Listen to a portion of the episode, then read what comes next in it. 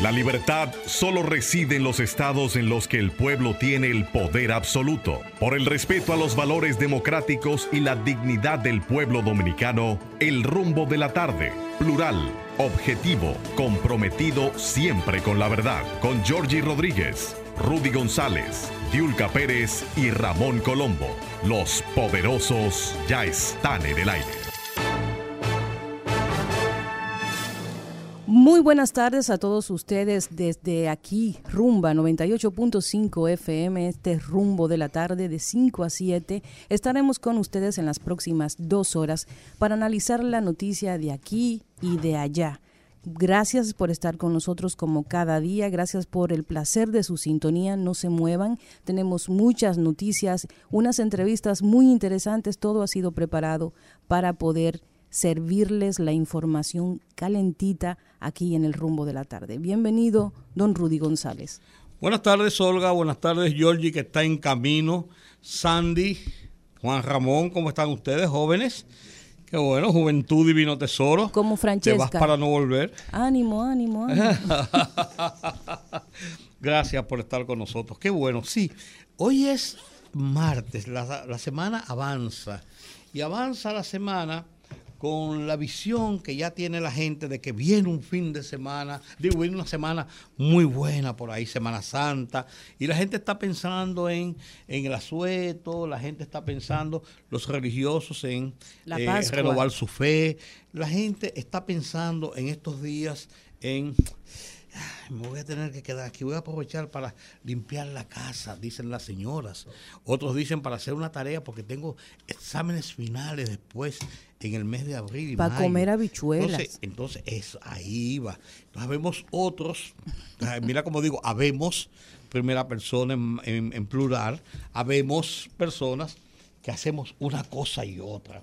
Comemos habichuela con dulce, comemos un buen bacalaíto con uno, unos viveritos como unos guineitos eh, sancochados, y de todo. Y entonces, ¿qué no? Un pescadito, ¿qué no?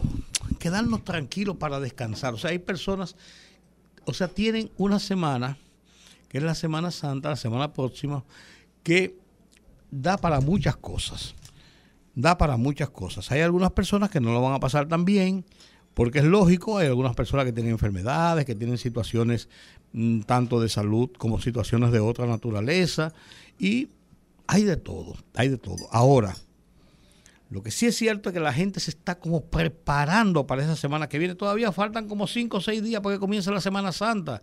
Váyanse al paso, que esto dura. Pero la gente está en eso. Sí. Olga, con toda la gente que yo hablo, Estoy preparando. En mi trabajo, no, no, no me dice, después de Semana Santa. Sí. Pero, pero ¿qué es lo que viene en Semana Santa? El tsunami, el diluvio. Dígamelo a mí, que como, como parte de, lo, de los trotes de producción que uno tiene que estar eh, con, eh, contactando funcionarios y directores de asuntos sin importancia que, que dicen que no, que después de Semana Santa, digo yo, pero, pero pues Semana Santa falta todavía la una gente, La gente lo deja aquí todo es para después de Navidad, para después de Semana Santa, para después de las madres. O sea, la gente busca un punto intermedio para decir después de. Entonces, los funcionarios, por ejemplo, del gobierno, oye, ¿cuál es el lío? Oye, no, no, no, oye, ¿cuál es el lío? Oye, ¿cuál es el lío con el funcionariado del gobierno en República Dominicana para esta Semana Santa? El presidente se va de viaje el viernes y va a estar lejos en Japón. Claro, ya no es lejos con, los teléfonos celulares y para un hombre como él que le, amarga la vida a cualquiera. Cuando sean allá a las 12 del día, serán las 12 de la noche aquí. Y va a haber gente que va a estar preocupado a las 3 de la mañana porque con ese cambio de hora. Y que el presidente es conocido por eso, porque a las 2 de la mañana le está ah, escribiendo a los funcionarios. ¿Qué pasa? Oye, pero ¿qué pasa? Oye, ¿qué pasa?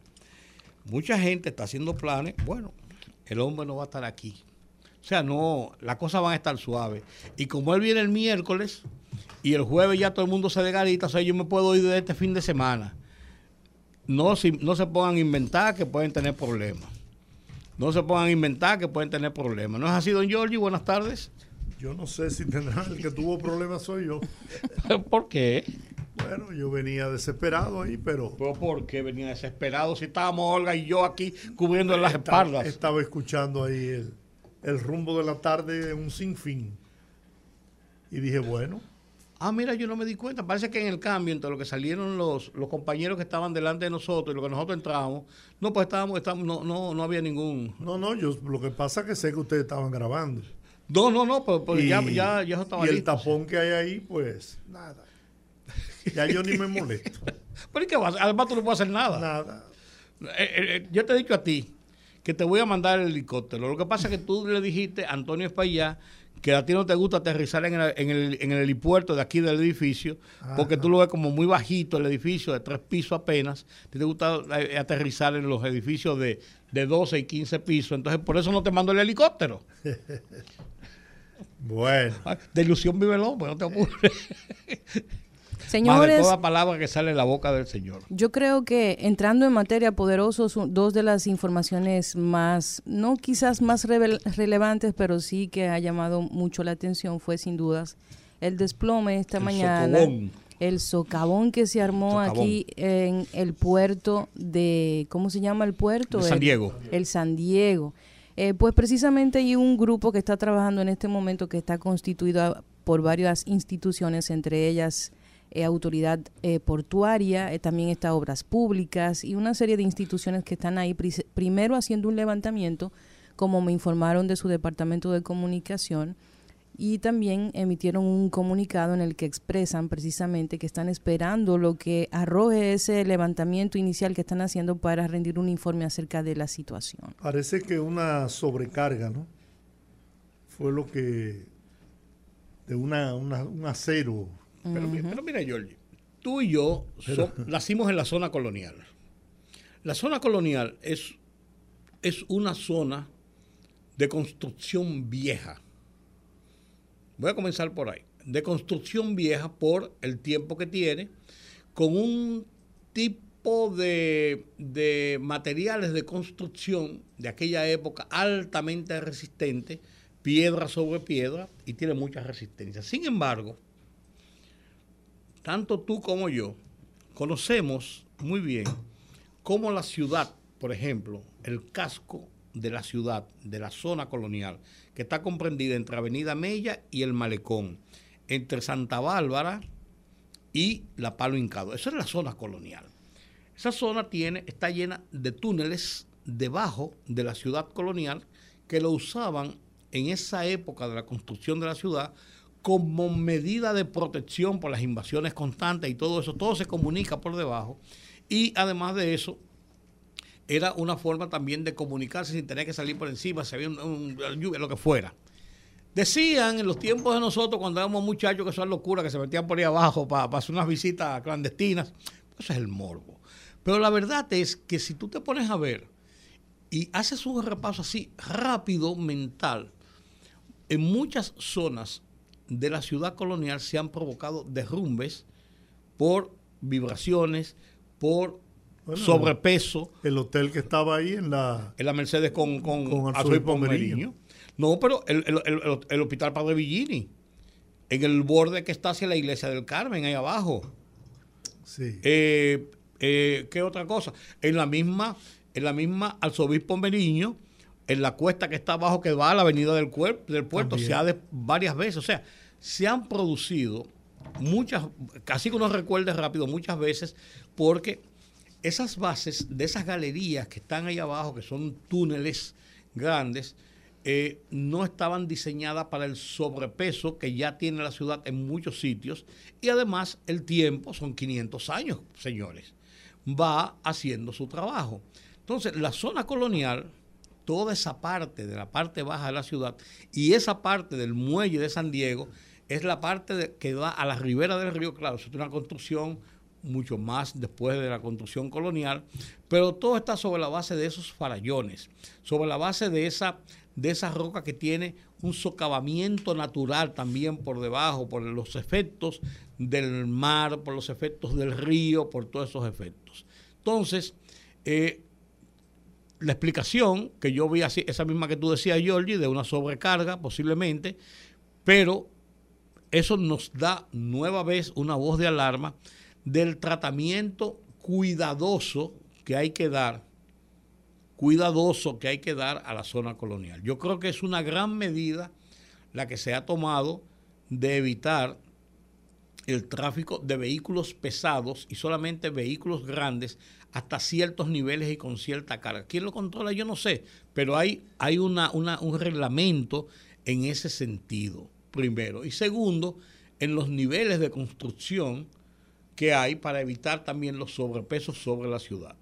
Es una, es una situación difícil, es una situación peligrosa. Las casas de la zona colonial son casas unifamiliares la generalidad, el 90%, ¿verdad, Jorge? Sí. sí. El 90%. Fuera del Conde, de esa zona ahí, todas las casas que están en la, en la España, en la, en la Santomera. Como mucho, dos niveles. Como mucho, son casas unifamiliares, pues sí, dos niveles como mucho, y grandes patios, ni siquiera con, con mucho sobrepeso, pero eso nos indica que es una zona que debe prestársele cuidado y atención. Lo que pasó en el hotel que tú bien referí, en el hotel francés, que en la calle Mercedes, esquina del Sobispo Meriño, tuvimos la suerte de que no hubo una desgracia, de que no tuviera eso lleno de gente ahí. Ni siquiera los vigilantes estaban fuera del área donde se produjo el, derrumbe, pero eso pudo haber provocado una desgracia de marca mayor.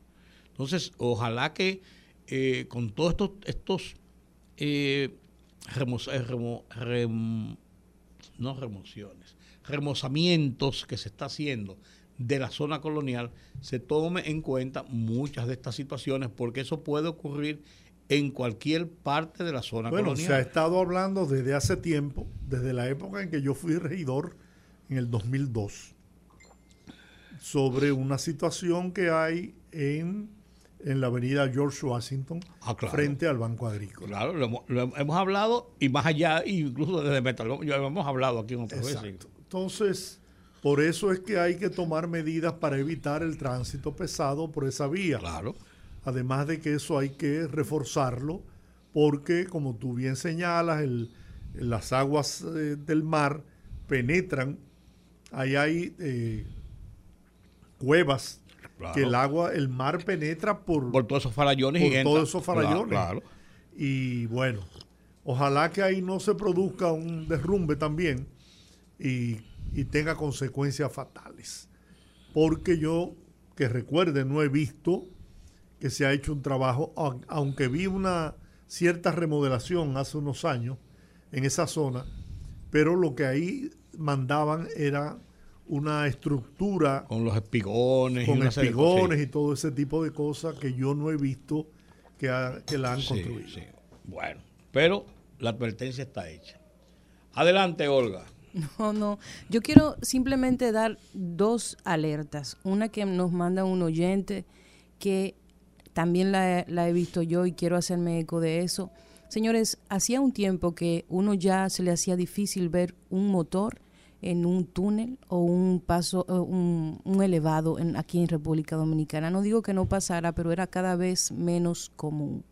Y los militares usan mucho los lo de la 27 de febrero, que van para la secretaría y vienen, pero, usan mucho los pasos de desnivel. Y ah, como son militares y andan metidos guardia, nadie le dice nada. En ocasiones, por ejemplo, que he dado mi teléfono al aire, hay personas que lo anotan y me mandan ciertas denuncias, me mandan videos y me mandan cosas por ese estilo. Y ya he tenido dos denuncias similares, porque antes yo veía que se ponía gente de la DGCET en el final de los de los de estos lugares de los túneles y de los elevados para monitorizar, para monitorear que no, no subiera ningún motor, porque son pasos rápidos, a donde los vehículos ingresan a altas velocidades, son dos carriles donde no se aconseja rebasar. Y lamentablemente, si usted le da un fundazo, como se dice en buen dominicano, a un motor, no importa. No importa en qué condiciones se dé el accidente, el que perdió es el que tiene el vehículo de cuatro ruedas. Eso es así.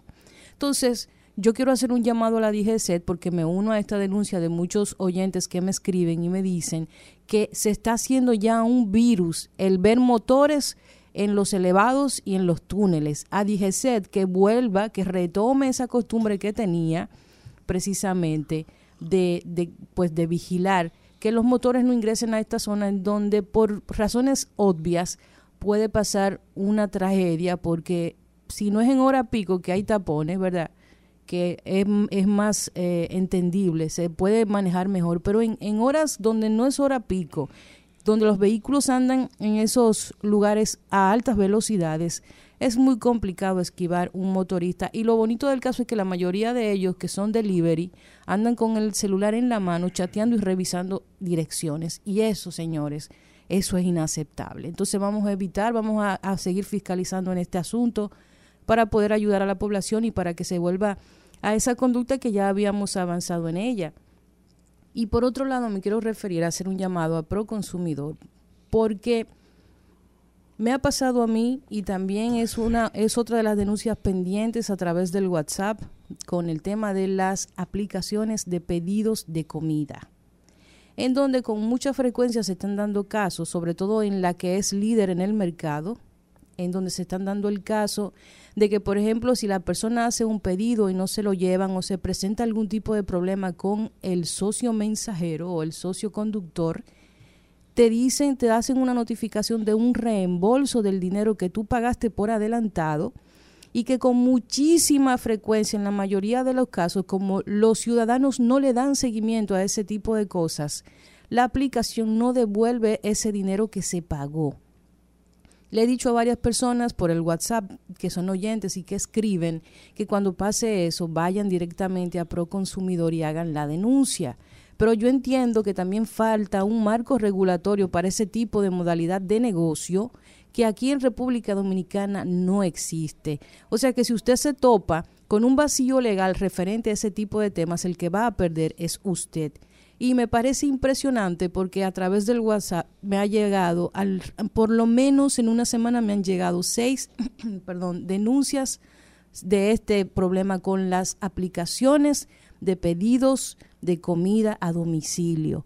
Particularmente frecuente la denuncia a la marca líder de, o a la empresa líder en el mercado dominicano de este tipo de envíos. Todo el mundo sabe a cuál me estoy refiriendo entonces yo creo que hay que ver, hay que vigilar porque tenemos un problema de eso, tenemos un vacío legal que se aprovechan este tipo de empresas a quienes aquí no hay donde reclamar porque la modalidad entre el consumidor y la empresa es la modalidad de estos call centers que no quedan ni siquiera en República Dominicana y que con mucha frecuencia cuando tienes que canalizar una denuncia o alguna queja, pues tienes que valerte simplemente de un chat que si a ese si a esa persona le dio la santa gana de no responder, eso se quedó así. Y estamos hablando que en promedio una persona puede gastar entre 1.500 a 2.000 pesos en un pedido de comida. Métale lápiz usted si eso aquí pasa tan frecuente como me parece a mí que está pasando y nadie se mete con eso. Así que un llamado a Proconsumidor en ese sentido. Mire, yo quiero hacer una alerta, porque la verdad que en la última semana he recibido un bombardeo, óigalo bien, ¿eh? en todo el sentido de la palabra, un bombardeo de intentos de fraude, de robar mi identidad. Oigan esto, ¿eh? Banco BHD León, esto es falso. Estimado usuario, Jo Rodríguez, mi, mi correo les informamos que hemos realizado actualizaciones en nuestra plataforma y por ello solicitamos acceder el nuevo procedimiento de inscripción para que pueda seguir continuando del acceso y servicio BHD León. Te agradecemos verificar su cuenta en las próximas horas o su cuenta será suspendida en un plazo de 48 horas. Para que tú en pánico. Validar sus datos aquí caiga usted en ese gancho. Que ahí le roban toda su identidad. Y, no, y te roban todo lo que tiene. Y todo lo que tiene. Pero no solamente pasa con el VHD, también me pasó con el Banco de Reservas. Pero el Banco de Reservas, para que tú veas, ellos tienen una campaña que han comenzado hace como tres semanas, precisamente advirtiendo del nivel tan, tan grande que hay, parece, de esos. Sí, pero oye esta, Verificación de servicio Banreservas. Estimado señor, señora, necesitamos validar sus datos conforme al servicio número correspondiente a la cuenta que mantiene activa. El tiempo de respuesta para este requerimiento es de 12 horas. Para validar sus datos sin necesidad de dirigirse a una de nuestras sucursales, ingrese al siguiente link. Caiga en ese gancho. Y es tan si difícil desea ubicar eso. información adicional puede comunicarse a nuestro centro de contacto. Mucha gente cae. Mucha gente cae. Lo digo, lo digo porque, por ejemplo, las denuncias, aquí hay un departamento de crimen eh, cibernético. en Pero donde también con Microsoft me- me lo están haciendo. Ahí, ahí hay un tema. plataformas. Ahí hay un tema porque se supone que nosotros podemos hacer un tipo de denuncias y en caso de que se haga de una computadora, se ubica el correo electrónico y se identifica el IP. Y con el IP se puede conseguir la ubicación de des- desde donde viene ese tipo de correo. Generalmente, generalmente, ya eso se hace y usted va y hace la denuncia cuando ya le pasó. Cuando ya usted está cogido. ese, ese es el problema. Oye, esta otra. Lo que está diciendo Georgie es que no se lleven de eso para que eviten que le pase. Tu seguridad está en riesgo. Estimado fulano, yo. Hotmail te informa que se decretó un inicio inusual en tu cuenta de correo electrónico. Debes confirmar tus datos y agregar un PIN de seguridad a tu cuenta. Eso puede ser verdad, don Giorgi, porque si están enviándole correos de ese tipo de bancos, así para eh, tomar sus datos bancarios, sus correos electrónicos, los correos electrónicos de De todas no hacerlo, las su empresas, cuenta será suspendida en las próximas 12 horas. Ahí es que está el gancho. Ahí es que está, el, ese es el cuco, el miedo. Entonces tú dices, bueno, espérate, para que no me quiten, no me cancelen mi cuenta, cae de estúpido, de bobo. ¿Eh? Pero, pero Georgie, mira, Alerta, señores, que hay desesperación. Parece que hay gente buscándosela que no tiene con qué costear los gastos de Semana Santa. pero, Pero oye, sin exagerarte, tengo más de 20 mensajes Sí, sí, sí, sí, en, sí, esa, en Sí, ese sí. sentido. yo les recomendaría que cambie todas las contraseñas de sus correos y todas sus tarjetas, o que se busque un asesor financiero para que le ayude con ese problema de seguridad. Porque puede ser que eh, precisamente se haya violentado la seguridad de su correo electrónico, que por ahí es mucho más sencillo, porque hay gente que tiende a pasar información delicada, sensible a través de sus correos electrónicos. Y como el correo electrónico es un Yo ni método una mucho carta de amor envío por ahí. pero mucha gente entiende que es una forma muy institucional de comunicarse. Las instituciones utilizan mucho el correo, pero los bancos no validan información a través de ningún otro medio que no sea personal. Nada, nada, nada tienes tú que darle respuesta a un banco a través de tu correo electrónico. Por e- Ni de incluso- WhatsApp tampoco. Incluso identificación de voz, a ese nivel se ha llegado para precisamente evitar este tipo de situaciones. Aquí en República Dominicana, todo lo que tiene que ver con clonación de identidad, con clonación de tarjetas, con robo de, de identidad está muy desarrollado. Incluso hay métodos en donde se coloca un celular grabando en un falso fondo en los cajeros automáticos para que puedas revisar cómo las personas hacen sus transacciones y pongan su, su código para luego clonar tarjetas y, in- e, e interceptar cuentas. Llegaron a llamarme, a llamarme por teléfono para pedirme que tenía que llevar con carácter de urgencia la actualizada, el acta de la asamblea que autoriza la firma y además de eso el registro mercantil. Ujú. Y yo le dije, pero... No, no, mándelo por... Yo le voy a mandar un correo para que usted lo mande ahí. Digo, no, pero es que yo no... Yo no mando nada por correo. Bueno, señor, pero es que esa es la política. Bueno, pues mire, cambien la política. Porque conmigo porque conmigo esa política no va a funcionar. Ahora, si usted quiere, dígame dónde está usted, en qué sucursal, y yo voy hasta allá. No, no, excúseme, pran, y me trancó. Digo, me parece bien. Es que la- están haciendo cualquier cosa para buscar tu identidad Sí, sí. y poder hacer unas diabluras. Conmigo va a ser muy, pero muy difícil. Pero lo que tú- eso que tú planteas, Georgie, pero es- y, y yo, eh, Olga, no crea, ¿eh? aquí todos los días, todos los días, hay mucha gente incauta que cae en eso. No, yo estoy clara con Igual eso, que sí. eh, ponme un dinero que Georgie te- me, me dijo que se, que se lo mandara ahora que él te lo da cuando llegue esta tarde y pónmela a la cuenta tal. Y tú sales huyendo, contra, ¿qué le va a pasar a? ¿no? y, le, papá? y le roban el- la, el- la cuenta de WhatsApp a, Sí, a También. cualquiera. A cualquiera, a Y cualquiera. entonces empiezan a escribirle a los amigos que ellos ven que, que tiene esa persona a quien le robaron la, la cuenta. Para decirle, para eh, pedirle entra- que le... entra y- y- tengo y- un y márcame, problema, sí. por favor, mira, ayúdame que te lo pago en, en 48 horas.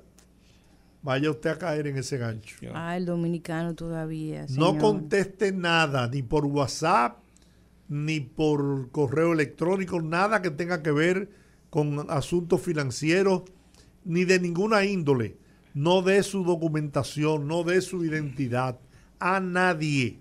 Mira, tú que hablas de eso, esta mañana me llegó aquí de mi correo le notificamos que su acceso a Banreservas ha sido bloqueado debido a que en el último acceso realizado de nuestra red Banreservas no finalizó de manera correcta. Ah, ese, lo tengo yo también. así que para continuar con la activación de su cuenta, presione activar cuenta. Ay, ñe, Así, a mí me sorprende mucho algo, que este tipo de denuncias y este tipo, este caso en particular lleva más de un año ocurriendo y que una institución tan sólida como este tipo de bancos o estas instituciones que son sólidas y que tienen a su disposición las autoridades para investigar y que aquí hay muy buenos especialistas en ese sentido no hayan dado con el origen de esos correos, porque eso tiene más yo sin temor a equivocarme, debe tener dos años ocurriendo ese mismo tipo de casos. Ayer yo estaba en un almuerzo del VHD precisamente y eh, uno de los ejecutivos del VHD, el nuevo presidente Stevens Puig, decía que la inversión, comentaba que la inversión en seguridad. que ha hecho el banco y que vive haciendo permanentemente en seguridad para protección del banco y de sus clientes, porque después rebotan allá la, la queja, y de sus clientes, es una inversión millonaria, pero que así como ellos invierten, los delincuentes, los pillos, generalmente van delante. Georgie, van delante. Sí, sí. las empresas, las autoridades van detrás de lo que ellos inventan. Es. O sea, preverlo es complicado. Además, con la expansión de la tecnología y de las plataformas, todo el mundo está conectado y mucha gente peca de, de, tonto y pasa. Por eso yo, nadie que me pida ni mi cuenta bancaria, ni, yo no mando nada, ni por WhatsApp ni por correo. Nada, no, no, no. Absolutamente. Entonces, como Mastercard, dilo de manera personal. sí. Así que Nada, advertidos están. No caigan de tontos, por no decirlo con P, porque están al acecho los delincuentes. Y están en eso. Parece que necesitan con qué pagar sus vacaciones de Semana Santa. No, pues además le dedican el tiempo a eso, están en eso. Y la clonación de tarjeta, aunque se ha reducido considerablemente, pero todavía sigue. Sigue, sigue, sigue. Por eso yo tampoco mi tarjeta la suelto. A mí hay que traerme el verifón frente a mí. Porque ya hay verifones eh, inalámbricos. Inalámbricos, sí. Yo voy a un restaurante y le digo, deme la cuenta. No, mira, no trae el verifón. Yo no, yo no entrego mi tarjeta. Pero mire que, no, no. Y entonces ven, vamos, yo voy a la, a la caja y pago. Voy a la caja, sí. No, no es paranoia, ¿eh? No, no, no, no, eso, es previsión. ¿Qué paranoia el caramba? Eso es prevención. Después lo peor es tú resarcir lo que te robaron. Lo que te robaron. Que te lo ganaste con tanto sacrificio. O por tú eres loco. Vamos a la pausa. ¿Qué les parece? Así es. Yo decía ahí, Jordi. Fogarate en la radio con Ramón Colombo. Se titula Cumbre Iberoturística sea de aquí o de lejos, hombre, mujer o transgénero, blanco, negro o mulato, pensador libre o atrapado, político o payaso, sembrador o consumista, rico o desbaratado, bolerista o salsero, vinchista o serio, civilizado o motorista, ignorante o enterado, derechista o ambidextro, mentiroso o diputado.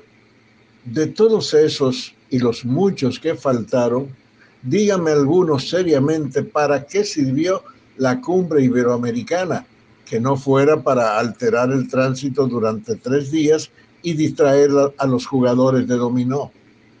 ¿Criticó algo? ¿Decidió algo? ¿Pospuso o propuso algo? No pierda su tiempo, que ese evento turístico no sirvió para nada. Fogarate en la radio con Ramón Colombo.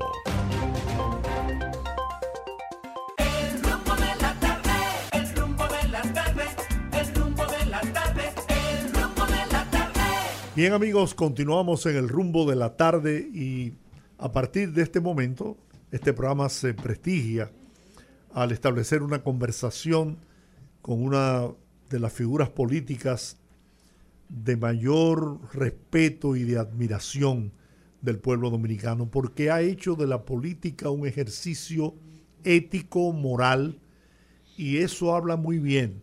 Primero porque tiene la responsabilidad de preservar el nombre histórico de sus padres, de su familia.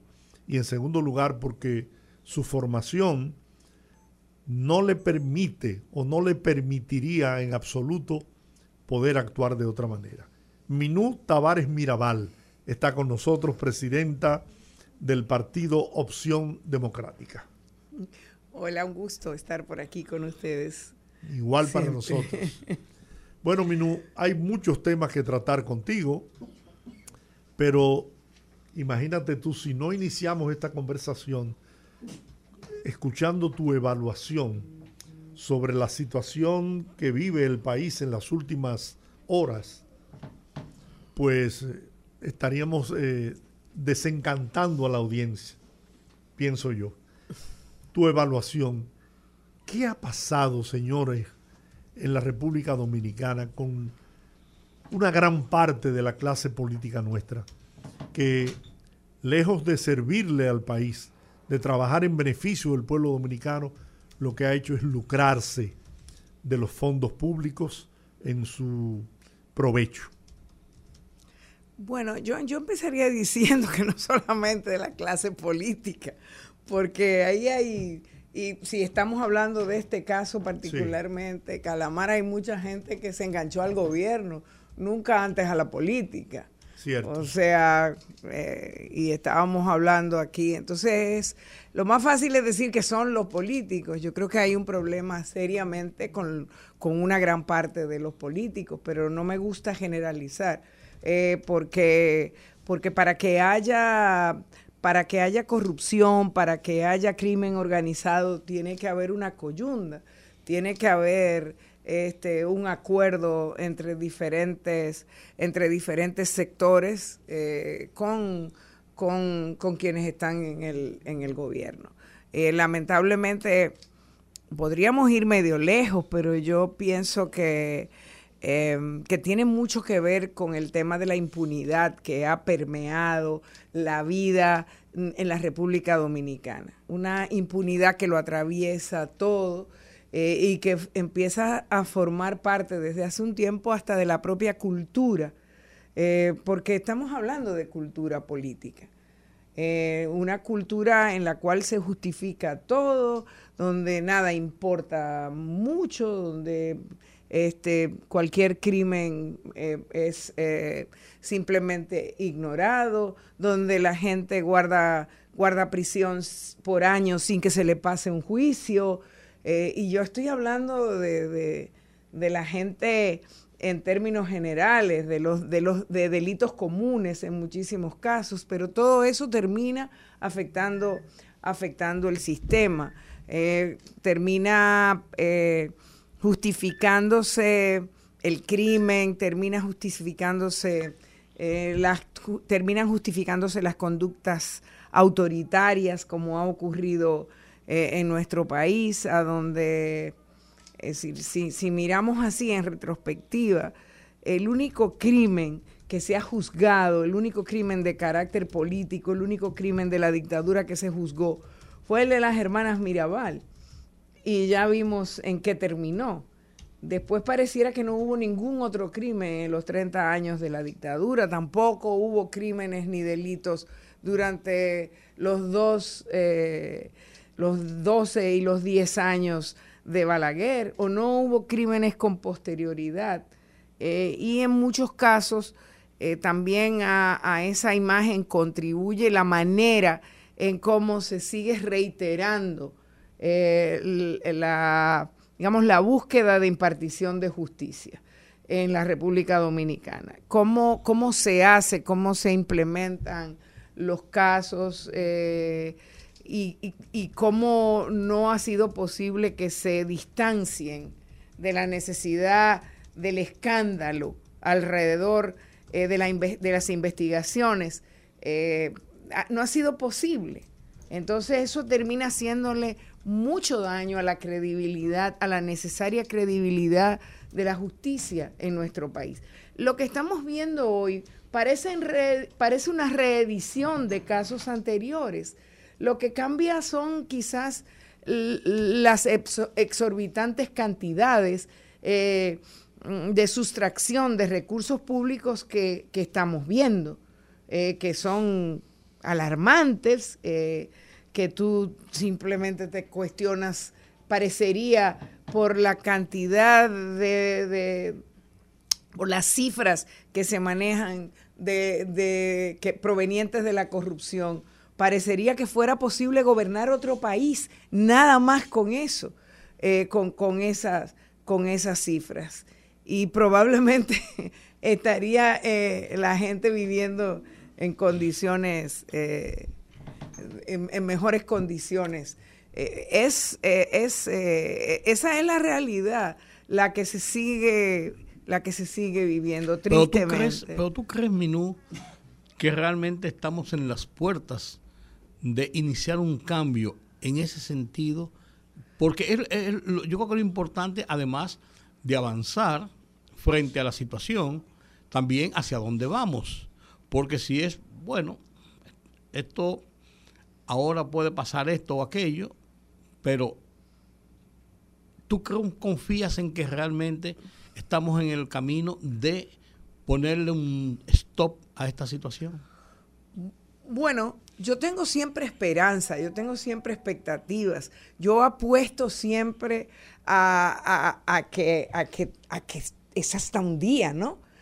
a, que tenemos que demandar, a que tenemos que reclamar, y eso se hizo, por ejemplo, eh, quizás eh, con el mayor, con la mayor participación del pueblo dominicano eh, alrededor de la marcha verde, para, porque se apreciaba la existencia de, de, estos delitos que se estaban cometiendo contra el erario público en ese momento. Se empezaban a ver algunos de los casos.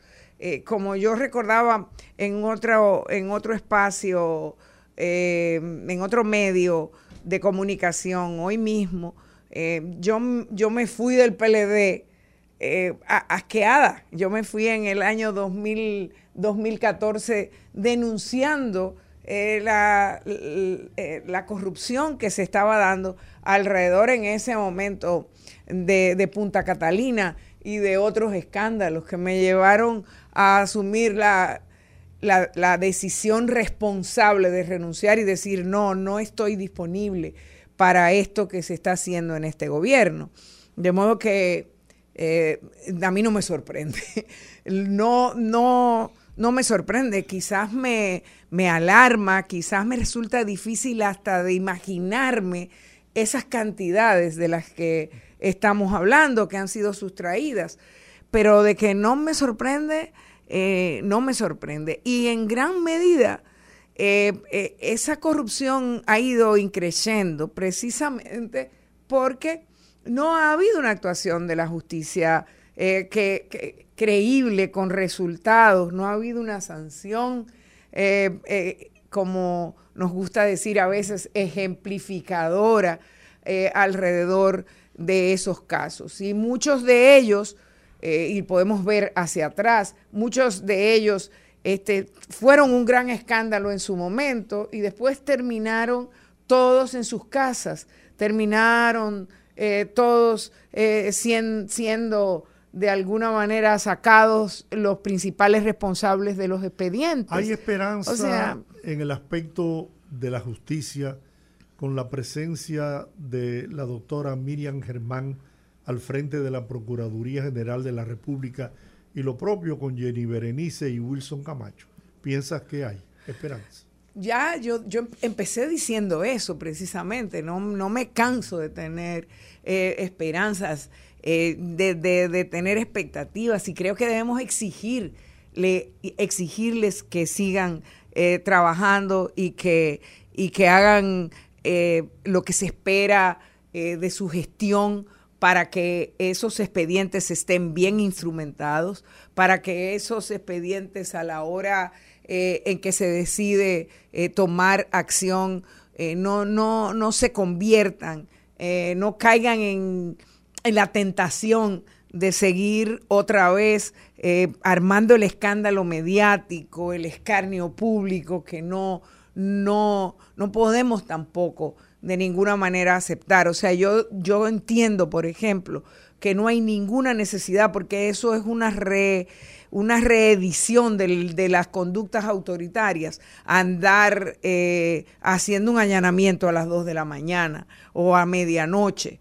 Eh, cuando se puede hacer de otra manera, cuando se puede rodear una casa y esperar a las 8 de la mañana y hacer eh, las cosas eh, con dignidad. Yo creo que hay que respetar los derechos de todos los dominicanos, no importa cuándo, porque en la justicia hay un principio fundamental que es el de la presunción de inocencia. Y eso no se puede obviar jamás. Eh, por ahí se empieza también la construcción de la credibilidad. Serían eh, estas... y no estoy diciendo que lo sean, porque a nadie se le ocurre ni siquiera plantearlo, pero para que, para que esos casos puedan convertirse en los ejemplificadores eh, que, que usted quiere que yo le conteste que deben ser, pues tendrían que empezar por ahí desde el principio. ¿Tú piensas que como ha señalado el Partido de la Liberación Dominicana, estos tres magistrados se prestarían para ser instrumentos políticos partidistas en favor de la reelección del actual presidente?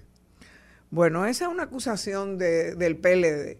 O sea, yo, yo creo... me gustaría tu valoración sobre ellos, si serían capaces de actuar de tener un comportamiento como ese. Yo no tengo elementos para, para, para decir eso, a pesar de que hay aspectos eh, o, hay precedentes, digamos, de, parcialización de algunos, de algunos de los integrantes del, Ministerio Público y eso también eh, es innegable. Aquí ha habido casos que se han archivado o que se han simplemente eh, obviado ni siquiera se han tomado en cuenta a la hora de, hacer las denuncias. Pero, eh, pero lo que sí yo creo es que si nosotros queremos construir esa posibilidad de tener democracia, fíjense que lo que estoy diciendo, de tener democracia en la República Dominicana, tenemos que apostar a que haya justicia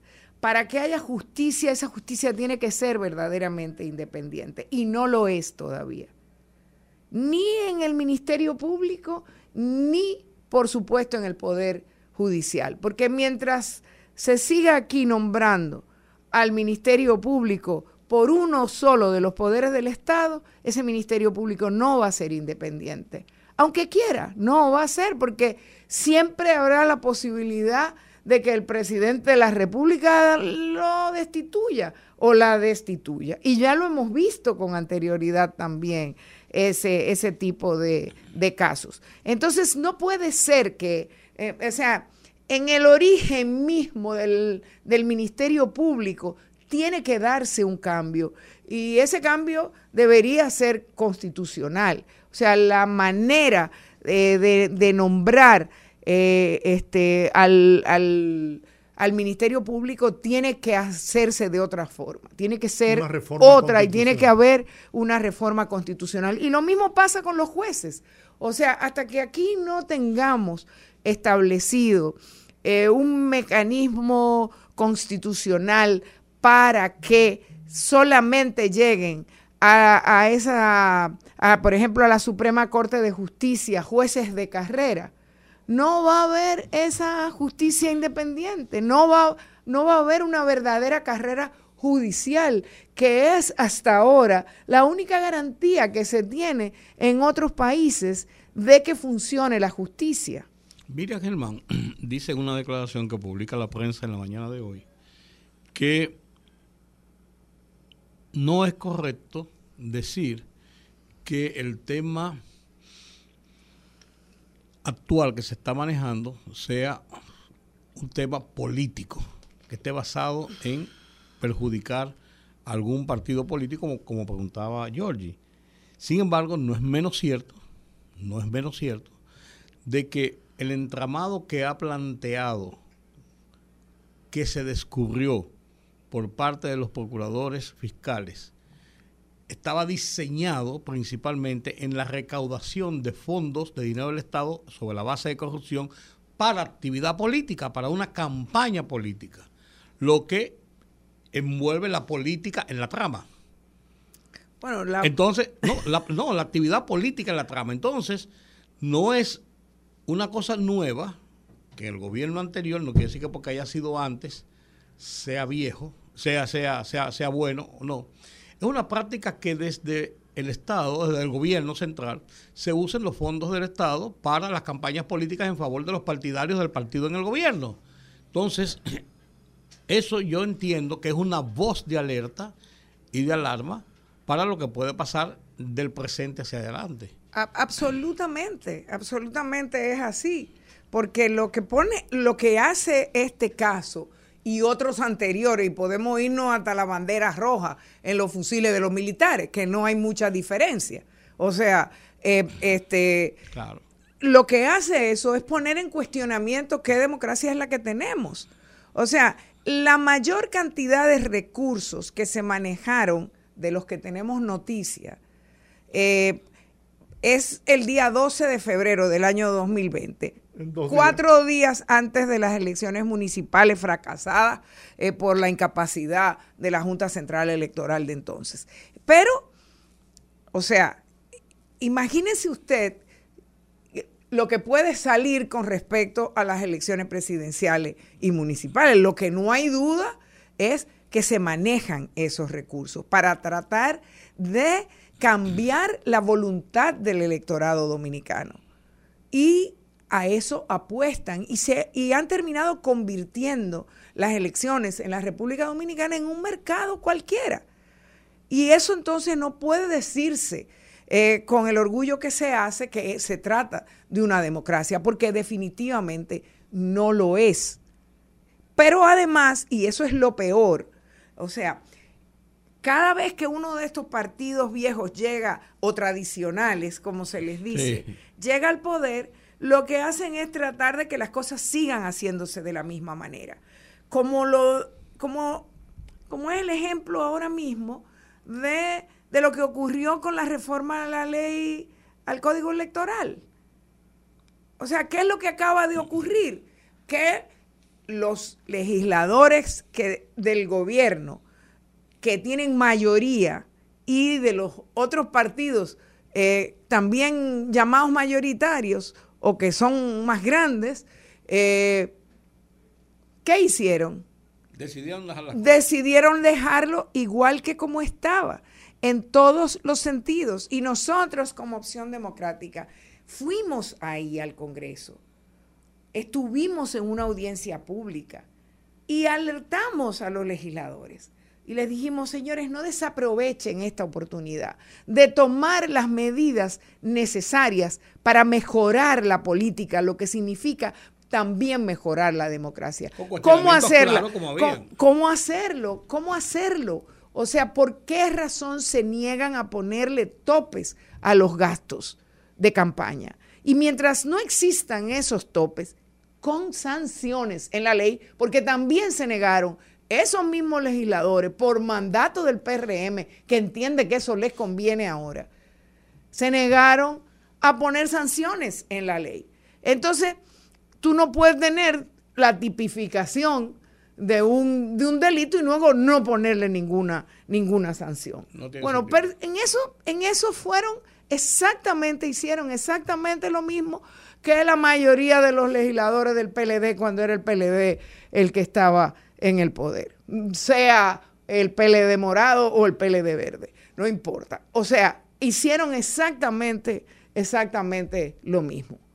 Entonces, ¿tienen voluntad de que eso mm, cambie? no, ¿para qué aprueban esa, esa, esa, esa ley eh, tan, tan dañina? ¿Para qué la aprueban? Para tratar de aprovecharse de ella. ¿Y cómo van a aprovecharse de ella? Bueno, haciendo lo mismo que ahora están condenando y tratando de llevar a la justicia. porque lo que hicieron fue prepararse para poder hacer lo mismo.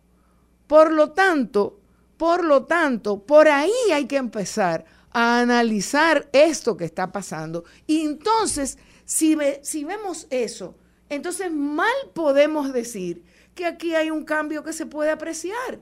Porque no, mal podemos criticar a quienes acusan de que este es un caso que se está politizando. Porque las demás señales que se están dando van exactamente en la dirección de que este gobierno se está preparando para hacer lo mismo. Opción democrática, ¿hacia dónde va en este proceso electoral? Opción democrática, bueno, opción democrática ha asumido posiciones en este sentido. No, no, no, ahora mismo, ahora mismo nosotros tenemos, no tenemos todavía un año eh, que, que, retomamos en nuestra condición de partido. Em, empezamos en mayo del año pasado y, nos dieron la, la, restitución de la personería jurídica el 29 de agosto. Y desde entonces no hemos parado de trabajar, de trabajar en diferentes aspectos, en la, en la construcción de un cuerpo eh, de propuestas, eh, de, un, de, un, cuerpo conceptual del partido eh, para proponerle a la República Dominicana, en asumir responsabilidad en la vocería con respecto a lo que pensamos, en atrevernos a, a decir, a hacer una voz distinta en este concierto en que todos los partidos parecen estar proponiendo exactamente lo mismo, que es como una sopa de siglas ahí que tú dices que cualquier declaración puede tú pasar, cambiarle la sigla y, sigue siendo eh, y sigue siendo igual. Eh, no, no, no, se, no se diferencia ninguno, lo que han estado es peleándose eh, por, un sector del electorado cada vez más a la derecha. y Opción Democrática pues ha ha, tenido una voz en ese sentido. Hemos estado presentes en cada momento y hemos estado también eh, organizándonos. Y hoy, ahora, estamos en un proceso no solamente de crecimiento y de estructuración de todos, eh, de, nuestras, de todos nuestros equipos, eh, en los diferentes territorios del país y sectorialmente, sino también preparándonos para lo que hace un partido que cree en la democracia, que es para participar en esas elecciones con todos los cuestionamientos que podamos eh, tener y que nos referíamos a ello hace un momento. Entonces, Opción Democrática en este momento tiene un, proceso eh, de, inscripción de, de aspiraciones a precandidaturas. Eh, o de precandidatura, podríamos decir. Digo esa especificación por lo que establece eh, la, la, ley de partido, exactamente, la ley de partido con respecto a los tiempos de las campañas. Eh, estamos y vamos a participar a todos los niveles. Y además también hemos estado trabajando y proponiéndole a otros partidos con los que tenemos una cercanía, una afinidad en cuanto a los valores, en cuanto a la visión, en cuanto a las propuestas, eh, la posibilidad de, llevar eh, candidaturas conjuntas, de hacerle una propuesta al electorado dominicano. Conformar un frente. Conformar un frente o una confluencia eh, una, una, una propuesta que sea verdaderamente alternativa. Y quisiéramos poder llevar candidatos, insisto, a todos los niveles. A mí se me rompe la cabeza, te lo confieso.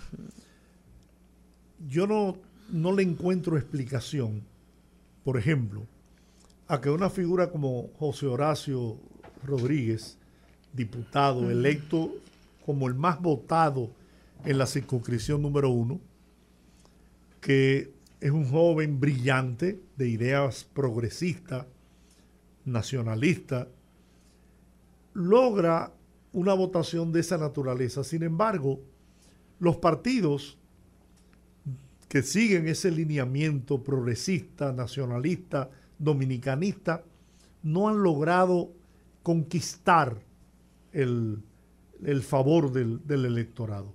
¿A qué se debe eso, Mino? Bueno, la verdad es que ese triunfo de, José Horacio, y me, alegra que lo mencione, ese triunfo de José Horacio es, es, y ha significado un hito.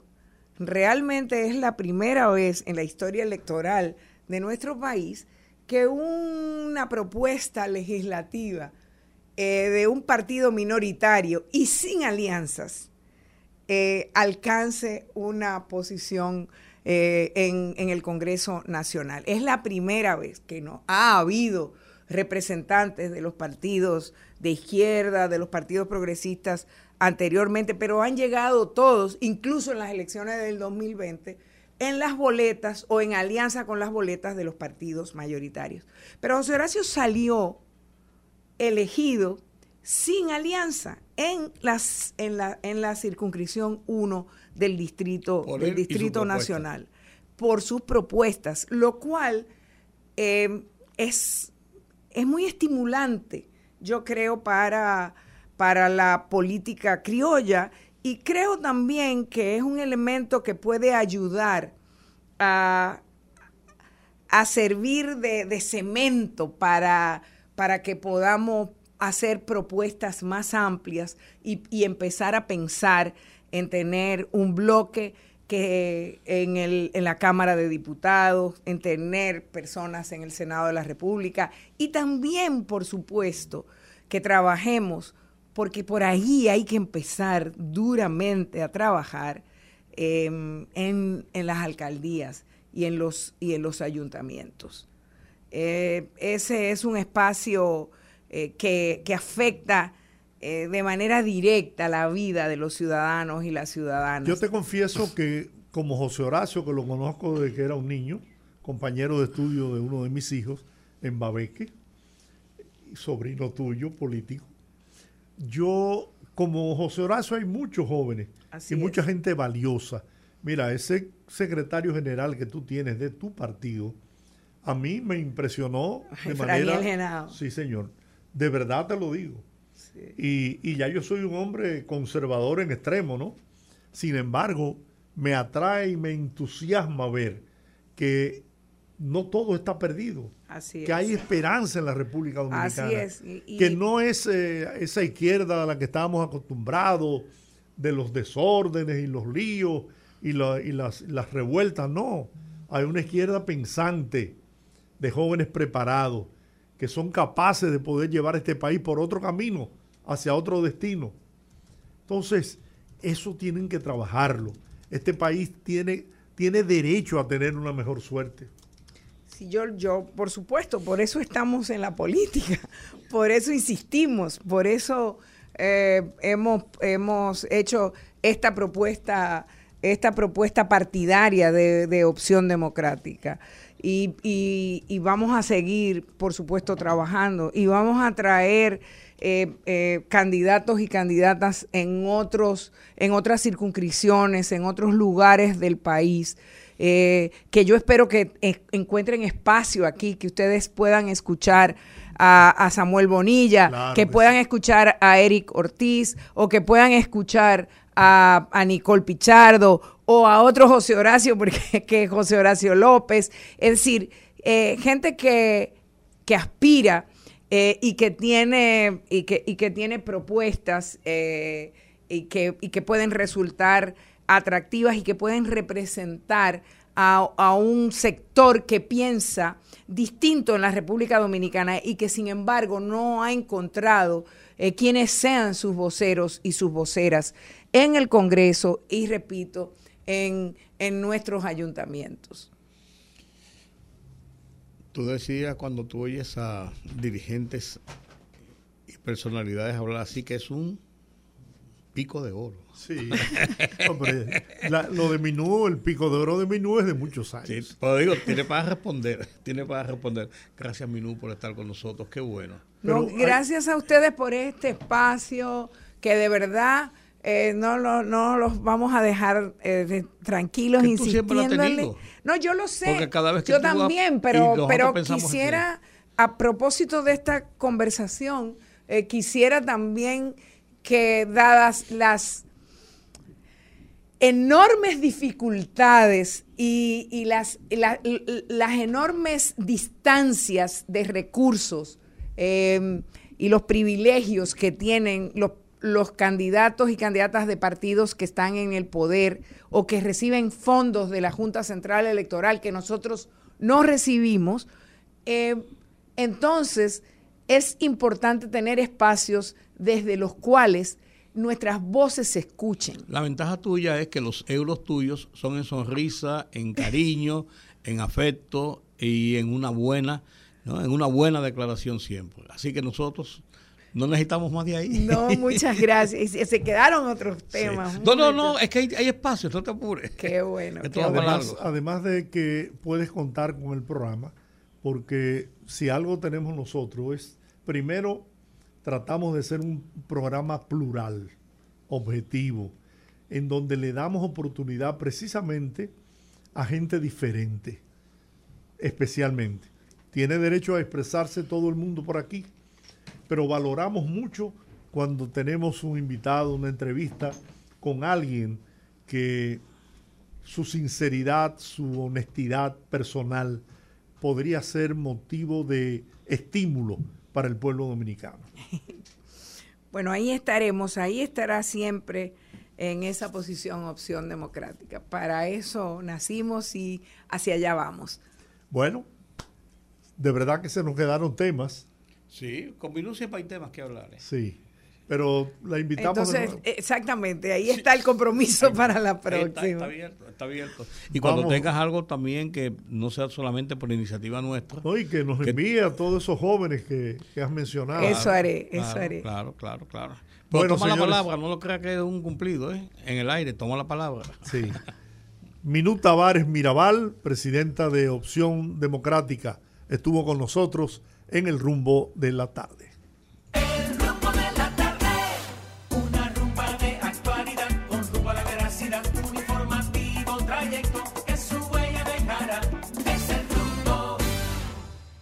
Qué buena conversación con Minuto Tavares, ¿no? ¿Tú crees? Sí, yo estoy seguro. anota bien por si acaso. A si lo dudaba. Muy buena. Y vamos a tener aquí a todos esos jóvenes que ella ha mencionado que este país necesita escuchar voces nuevas, voces que siembren esperanza, que le den aliento a este país. Señores, este país es eh, maravilloso. Yo no me canso. Yo tengo 75 años, espero, aunque sea vivir 10 años más aquí.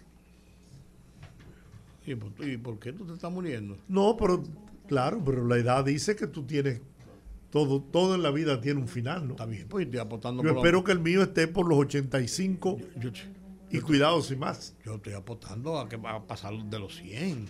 ¿Cómo? Bueno, si yo apuesto a lo que yo a lo que sea, entonces bueno. Se hace aburrida la vida. Que vale, que va. Si el loto son, si el loto son cinco números, yo puedo por lo menos coger cuatro.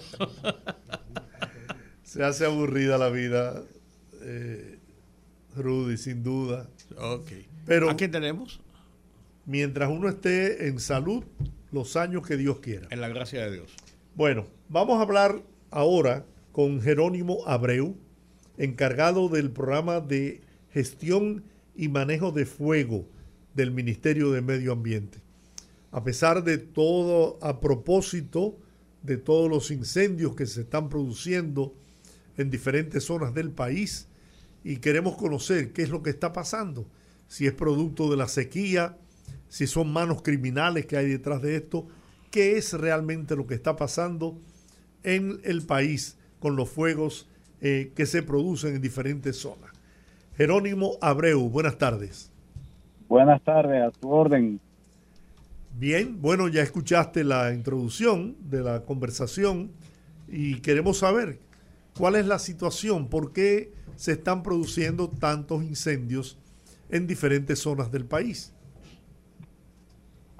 Bueno, eh, primero agradecer la oportunidad que nos dan para volver a, a dirigirnos a su público eh, radioyentes. No sé si recordarán que nosotros hace un tiempo estuvimos por allá. Claro que sí, te agradecemos que aceptar esta llamada también.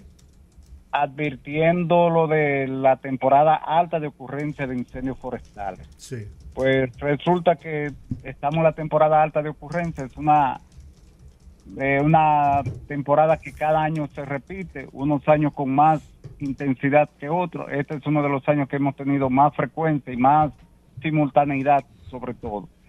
O sea, la cantidad de incendios diarios que hemos tenido ha sido superior a las que normalmente teníamos. Eh, hay un tema climático que no lo podemos obviar, que es el, la eh, resequedad que hay, la deshidratación de los ecosistemas, que hace que ardan mucho más fácil y con más, más intensidad que cuando hay mayor cantidad de, contenido de humedad. Por ejemplo, en Valle Nuevo tuvimos un incendio que registramos humedad de, de 22 de 22%, o sea, algo extraordinario para nosotros, muy pocas veces visto. Nosotros los bomberos forestales hablamos de el 30-30-30, que es 30% eh, por ciento de humedad, 30 kilómetros de, velocidad de viento y 30% de pendiente. Y ahí superamos todos esos 30. Por ejemplo, teníamos viento de 40 kilómetros por hora, humedad relativa de 22% y pendiente de un 100%. O sea que es la, la, las condiciones son extremas, pero obviamente ha habido una cantidad extraordinaria de, de fuegos que se han suscitado que han provocado esta, esta humareda y esta re realidad en la que estamos viviendo. En un momento, un periódico de circulación nacional eh, reportó que al hacer un, una especie de, de, vista panorámica en un dron, con un dron, perdón, se pudieron ver 35 fuegos activos al unísono. Esto, eh, esto puede pasar precisamente como producto de la sequía, porque parecería que, que, que estos fuegos que surgen todos así eh, juntos en diferentes zonas, no por el, el, efecto de cadena, sino en diferentes zonas, esto también corresponde a la conducta normal de, de estas áreas en un tema de sequía. Bueno, no es solo por la sequía, de hecho, esos factores influyen y intervienen, digamos, modelan el comportamiento del fuego, pero no provocan fuego. O sea, aquí no hay fuegos naturales. Todos los incendios que hemos tenido en lo que va de año han sido por causas antrópicas, todo por causas del hombre. Por ejemplo, aparte de las quemas agropecuarias, que son las que tienen que ver con agricultura y ganadería, hemos tenido incendios, por ejemplo, por caída de cables eléctricos, por lo menos tres hemos tenido por esa, eh, por esa causa, pero la de los demás, la gran mayoría son agropecuarias, gente quemando conuco, incluso personas que le advertimos no puede quemar y como quiera terminan quemando y provocando incendios. Esta... Entonces, al ser simultáneo, hacer, digamos, si tenemos dos fuegos juntos en una misma zona, nuestros bomberos forestales le dan respuesta primero a uno y luego al otro entonces lo que atendemos uno, el otro va creciendo y eso es lo que ha hecho que tengamos tantas áreas afectadas y tantos fuegos simultáneos. El tema de la sequía siempre ha estado presente. La sequía estacional cada cierto tiempo afecta a República Dominicana y por eso me, me resulta un poco curioso que no sé si será por el exceso de información con el que contamos en este tiempo, pero parecería como que el, el porcentaje de fuegos que se está manifestando en este en este periodo de sequía eh, estacional es mucho más intenso o más abundante que en años anteriores. Eh, sí, de hecho tenemos, es cíclico. Por ejemplo, en el 2015 tuvimos una situación muy similar a la de ahora. En el 2015 tuvimos, eh, sobre todo en la zona este, cualquier cantidad de, de, de incendios fuegos, muchos fuegos y una buena cantidad de incendios. Quiero diferenciar que hay fuegos que son controlados, o sea, que la gente chapea, hace una línea cortafuego y quema solo lo chapeado, que no es legal, pero no provoca mayores daños, porque ya lo que la vegetación que hay ahí la han cortado, muchas veces son productos de desechos de agricultura y no son tan tan perjudiciales. Ahora, cuando esos fuegos se escapan del control, se escapan de ese predio que la, el productor quería limpiar, entonces ya son incendios forestales. Entonces, sí es una temporada, por ejemplo, en el 2005 ocurrió igual, en 2015 y ahora la, la próxima esta temporada que estamos teniendo pudiéramos compararla con esas dos de las últimas eh, dos décadas, digamos.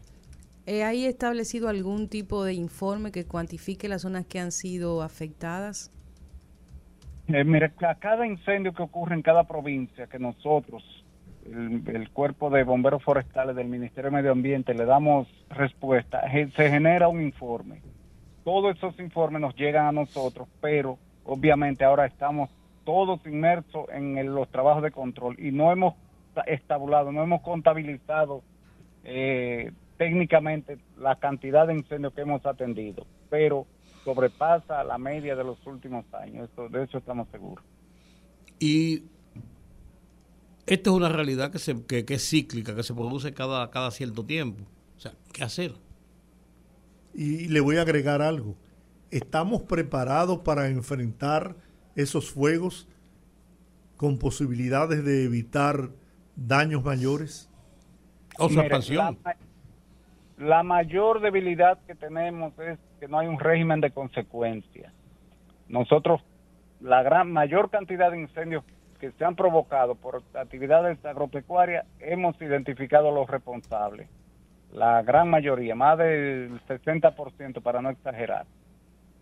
Hemos identificado a los responsables. O sea, una persona tiene un, un predio, una, una finca, chapea y quema la finca y de esa, de esa quema sale al bosque, quema el bosque, entonces el responsable está, está identificado. Eh, fácilmente identificable. Pero no hemos logrado una sola prisión para una, una de esas personas. Medida de coerción, presentación periódica durante tres meses, por ejemplo, el caso Valle Nuevo. El que provocó el incendio de Valle Nuevo, claro, no fue que lo hizo intencionalmente, fue un productor quemando un predio para agricultura dentro de un área protegida quema el, predio, el fuego se escapa y quema eh, toda esa área que se quemó en Valle Nuevo. se detiene, se somete, se somete y se, se, condena una garantía económica y una presentación periódica durante tres meses. O sea, tres veces va a tener que ir al, al tribunal a firmar el libro y ese probablemente ese sea su castigo. Entonces, estamos motivando a los vecinos a que quemen porque no hemos tenido de la parte legal un apoyo, no solo para el tema de, de, incendio, porque ahora nos ocupa el tema de incendio, pero hay muchos ilícitos ambientales que el Ministerio de Medio Ambiente identifica a los responsables, hace las gestiones de, someterlo, pero hasta ahí llega. Entonces, no ha habido una sanción eh, ejemplarizadora para los que provocan los incendios. En la actualidad, ¿cuántos focos están activos? Mire, esta mañana nosotros, bueno, nosotros acabamos de bajar de Palmarito, La Vega, en la, reserva de Valle de Ébano Verde. Teníamos un incendio ahí desde ayer, ya lo eliminamos. El, causante está identificado, la comunidad incluso está indignada porque es incidente, pero bueno, ya ese lo eliminamos. Eh, teníamos, tenemos dos activos en San Juan, en el Parque José del Carmen Ramírez. En, en ambos tenemos personal de hecho, íbamos a fortalecer uno de ellos, de, del uno de los eh, de los grupos que, que enfrenta uno de ellos, con el personal de Padre Las Casas de Guayabal, pero surgió una quema, igual, una quema de, un productor, y hubo que ir porque se le pasó y tuvimos que enviar ese personal a combatir esto. Pero bueno, tenemos dos en, en San Juan, en Villa Altagracia tenemos dos eliminados de hoy pero tenemos uno recién iniciado en la división entre Villa Altagracia y lo que sería Cotuí ahí en la parte de la Leonora. Eso está comenzando ahora. Eh, en Cotuí hoy hemos eliminado dos que habían activos. Tocó, había uno en, la cabirma de, de, Cotuí también, también fue eliminado. En Ocoa eliminamos uno en la cabirma de, de Nizao, que está, eh, surgió anoche y esta mañana ya el personal nuestro, los bomberos forestales de Ocoa, acudieron y lo, lo, eliminaron. Eh, tenemos en Monteplata, en el kilómetro, bueno, ya se fue también, está bajo control, ahí en la, parte de la autovía, por ahí hemos tenido varios conatos que hemos tenido que dar respuesta y activo así que ahora mismo es que se está planificando la acción para controlarlo el que tenemos es ese de la Leonora de que está entre Cotuí y Villa Altagracia que surgió hace media hora más o menos que fue detectado Una pregunta. Esos, esas personas identificadas como responsables de causar estos incendios, eh, ¿lo han hecho de manera accidental, eh, con ningún propósito malsano, o se ha investigado a profundidad para determinar si realmente hay algún otro interés en crear estos problemas en el país. Sí, porque se ha demostrado que son intencionados. Claro.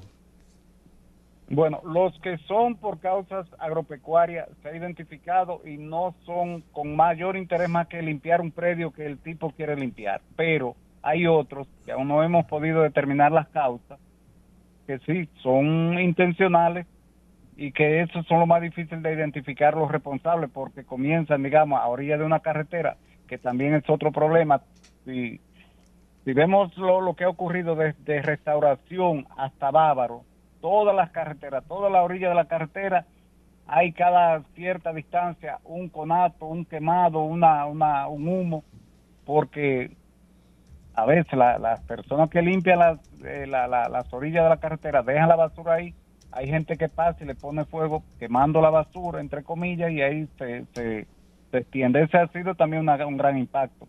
O algo más que también está impactando son las quemas de los vertederos, que mm. tampoco parece muy fortuito que actualmente, digamos, tenemos medio país cubierto de humo porque tenemos incendiado el vertedero de Higüey, un vertedero en Atomayor, el vertedero de Villa Altagracia y hoy, precisamente hoy, se incendió el vertedero de La Vega. Entonces, hay una humareda que cubre prácticamente, de hecho, eso nos dificulta un poco verlos, detectar a los incendios forestales. Por ejemplo, hoy mismo en La Vega surgió uno en Loma Los Martínez, que está al oeste del vertedero, pero el vertedero tenía cubierta esa loma con el humo de, de, de su ignición. Entonces, bueno, por suerte pudimos detectar que estaba prendida esa loma y pudimos combatirlo y eliminarlo. ¿Qué clase de equipos se están utilizando para el abordaje de esos, de esos incendios? Porque tengo entendido que para ese tipo de operaciones se necesita de equipo especial por el tema de la inclinación del terreno y otras y otra, otros factores que, que complican la operación. los bomberos forestales normalmente trabajamos sobre el combustible, o sea, hacemos línea cortafuego, corta, quitamos eh, la continuidad de combustible y para eso utilizamos normalmente herramientas manuales. O sea, chapeamos y deshiervamos para que el público entienda. En los lugares que es posible y que tenemos acceso a maquinaria pesada, como en el caso de Valle Nuevo, que una parte de la línea la pudimos eh, abrir con, con un bulldozer, entonces utilizamos bulldozer. Cuando es posible utilizarlo, normalmente conseguimos apoyo de obras públicas o de, empresas amigas de, del Estado que prestan, nos prestan algún, algún bulldozer. Eso, pero normalmente no se puede por la pendiente. Por ejemplo, recientemente tuvimos un evento en en Barri, en Barri Pueblo Viejo, un, incendio llegó de fuera a la propiedad de Barri y ellos nos prestaron un, un bulldozer, pero solo una parte muy mínima de la línea pudimos eh, apoyarnos del bulldozer. Tuvimos que hacer toda la línea con el personal a mano. Bueno, yo, yo no sé, yo tengo sospechas bien fundadas de que puede ser parte de un plan para seguir creando desasosiego en el pueblo dominicano. Ojalá que los organismos de seguridad del Estado le presten atención y el que lo ha hecho de manera eh, inocente, sin el ánimo de crear eh, problemas ni hacer daño, bueno, que sea sancionado, pero de manera eh, prudente, ¿no? Ahora, el que ha hecho ese daño con la intención criminal de dañar el país, yo creo que sobre esas personas debe caer todo el peso de la ley. Estamos totalmente de acuerdo con usted y la última, las dos últimas palabras que usted dijo son la clave, la ley no estamos pidiendo que seamos injustos sancionando al, inocente, pero tampoco estamos injustos liberando al culpable. Claro. como debe ser, la ley debe, la, justicia debe ser ciega, como, como se representa. El que hizo poco paga poco, el que hizo mucho debe pagar mucho. O sea, y no paga, no me refiero a pagar en, multas, sino pienso pues que lo que más le duele al ser humano es la privación de la, de, su libertad. Así es. Y hasta, y hasta que no se sancione de manera ejemplar a quienes están provocando los incendios, vamos a seguir en esto. Yo tengo en el tema de, de manejo del fuego 23 años, en el ministerio tengo 34 años y he visto esta impunidad en los últimos años, en los últimos, digamos las últimas décadas, en todo, en cada, en cada periodo, cada, cada temporada de incendio ocurre lo mismo. El que quema, lo sometemos y termina impunemente libre.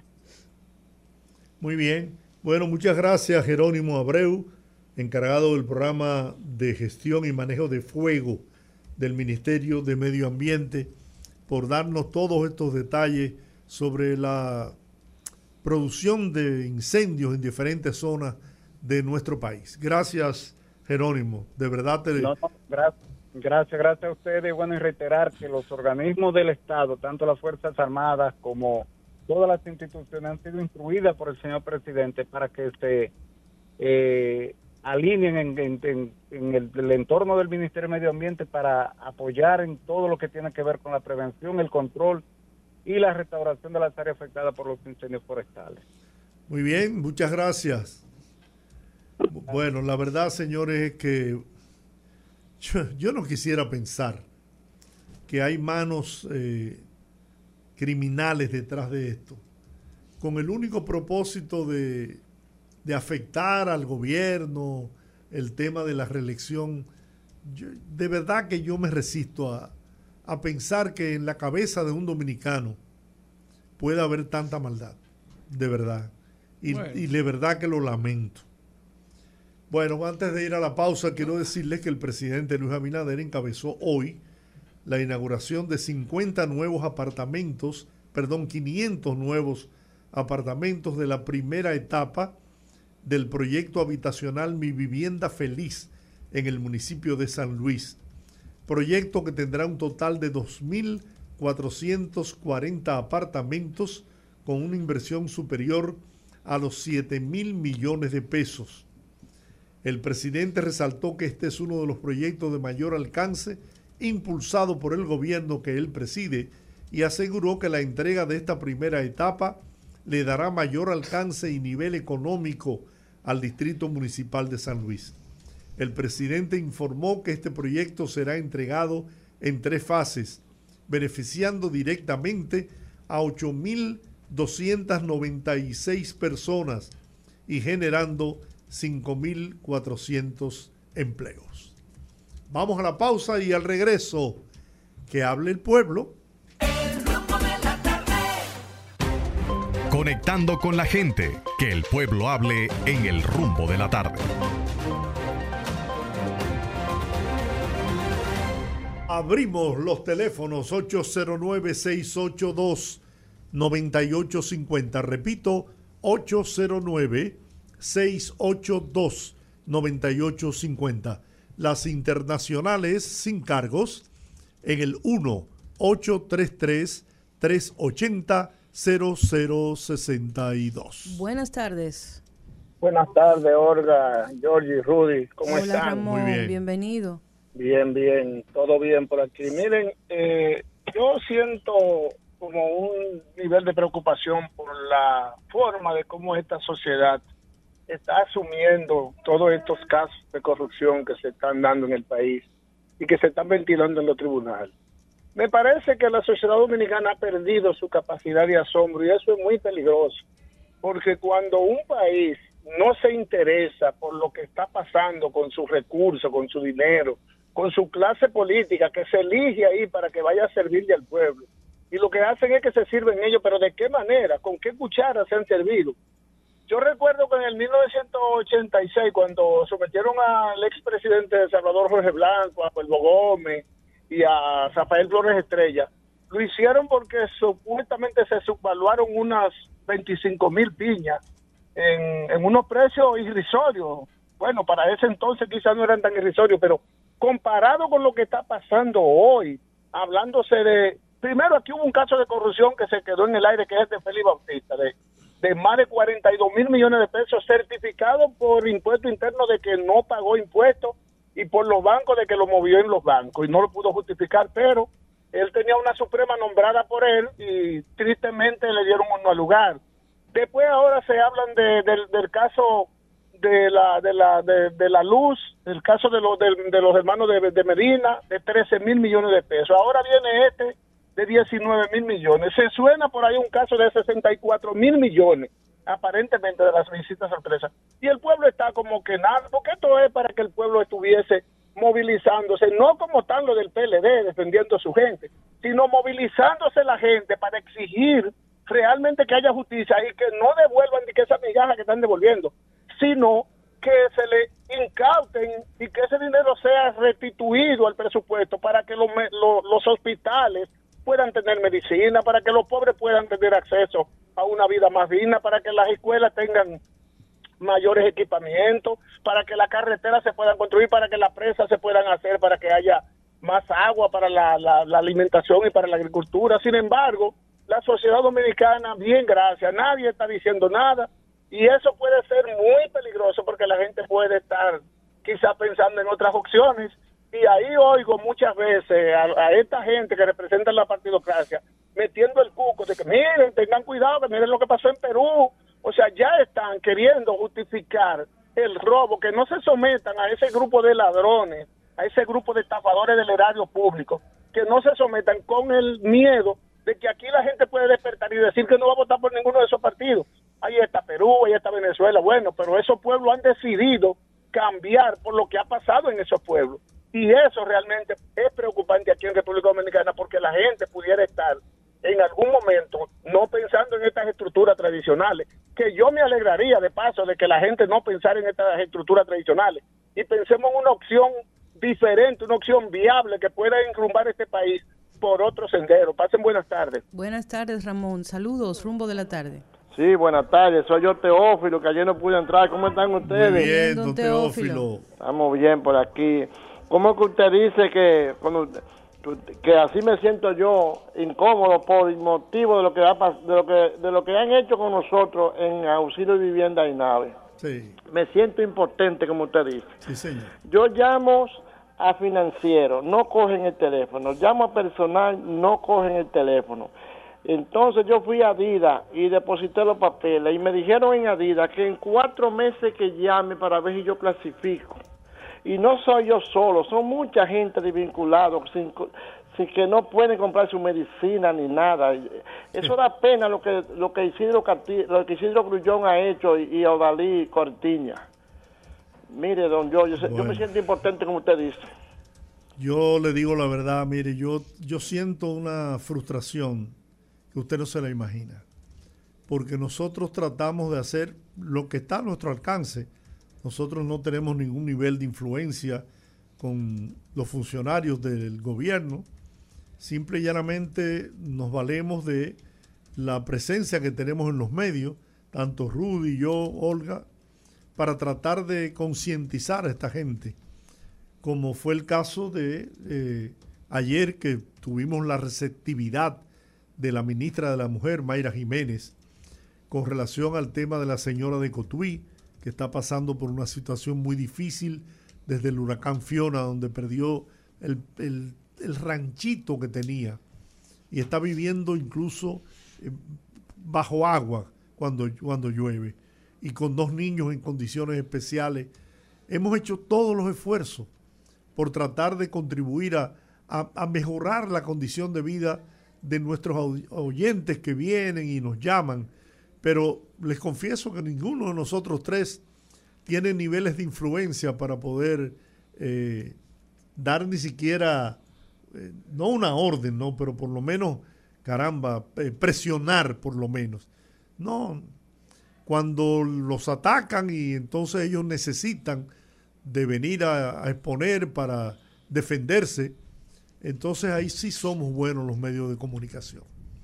Pero el tiempo es implorable, eh, el tiempo es implacable, perdón, y, y hay un Dios ahí en el cielo que, que todo lo ve y todo lo cobrará. No tengo dudas. Buenas tardes. Sí, buenas tardes. ¿Cómo están ustedes? Muy bien. Muy bien. Me alegra, amén. Es de Cristo Rey. Adelante. Cristo Rey. Yo, yo oí- escuchaba a Minú, pero hay que entender algo. Yo me recuerdo que Jaime David era preside- vicepresidente y también todavía está en el PLD. ¿Cuántos años duró ella- como, como diputada? ¿Eh? Minú, cuatro años Cuatro años. ¿Y de qué partido era ella? del PLD. Ah, bueno. Debieron de preguntarle también que si del PLD esa maquinaria de hacer dinero estaba desde ese entonces. Y por otro lado, está bien que la protesta hay que hacerla porque nosotros marchamos cuando la marcha verde. Pero también hay que saber hacer la protesta. Ellos están incitando y provocando a ver si causa algo, un herido o un muerto para sacar provecho.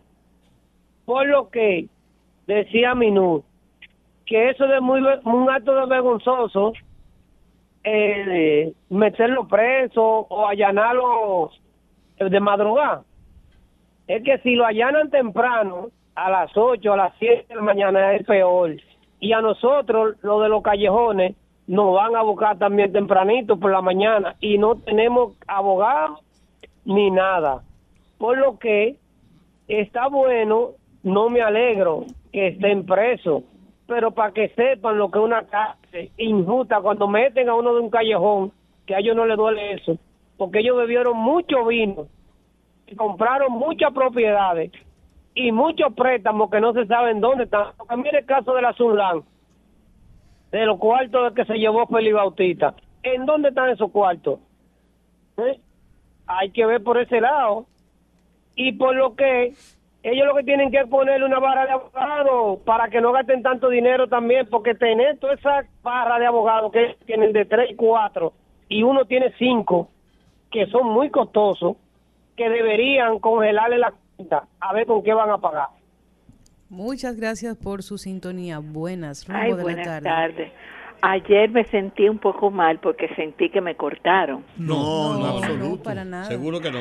Pero le voy a decir algo. O sea, No, aquí, aquí no contamos, ¿eh? Seguro. ¿eh? ok. Seguro. Pa- el, eh, parece que al pueblo se le olvida, como yo lo recordé, que las personas que metieron preso a, a Parmenio Ortiz, a, a- a Bueno, a esa gente en Dominicana, supuestamente porque la habían defalcado, pero Dominicana fue una Lidia Bandera que realmente le dio agua a beber a todas las líneas ex- ex- extranjeras y americanas que habían aquí Mucha falta que hace una mucha línea bandera falta que nacional. hace. Y quien la destruyó fue el PLD. Y, aquí- y quienes metieron preso a esa gente fue el, el gobierno de Leonel Fernández, que hizo el trabajo, el PLD hizo el trabajo sucio. Lo que le hicieron a Jorge Blanco, la poblada que fue motivada precisamente por ese gobierno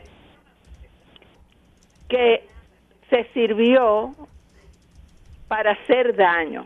O sea, lo siento, yo sé que usted es reformista, pero Balaguer le, dejó que el PLD hiciera el trabajo sucio para motivar a esa poblada que dejó muertos.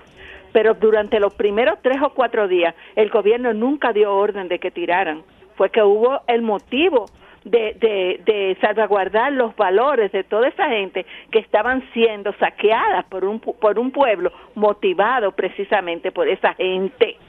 Que no se nos olvide, ellos son especialistas en hacer cosas malas, en hacer cosas que de- destruyan a los que no a, a los otros gobiernos. Y eso lo están tratando de hacer a Luis y a cualquier otro partido que no sea el PLD o Fuerza del Pueblo. Pueblo, abre los ojos, no deje que eso te pase más. Muy Gracias. bien, señora. Gracias. Mire, quiero decir a usted y a toda la audiencia, yo soy una persona independiente porque no puedo hacer otra cosa por principios. Yo no, yo soy miembro del Partido Reformista, lo soy todavía, pero estoy totalmente desligado de la política partidaria.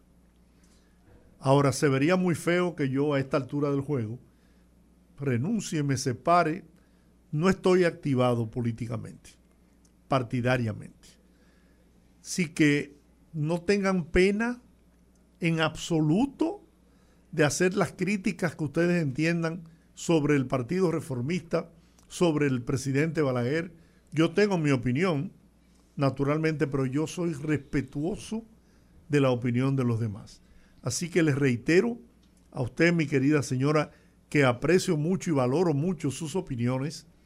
No tenga temor, no se detenga cuando esté hablando para hacer una crítica sobre ese partido, que a mí en lo absoluto tenga la seguridad que no va a recibir de mí ningún trato que no sea el de la educación, la cortesía y la valoración de sus opiniones.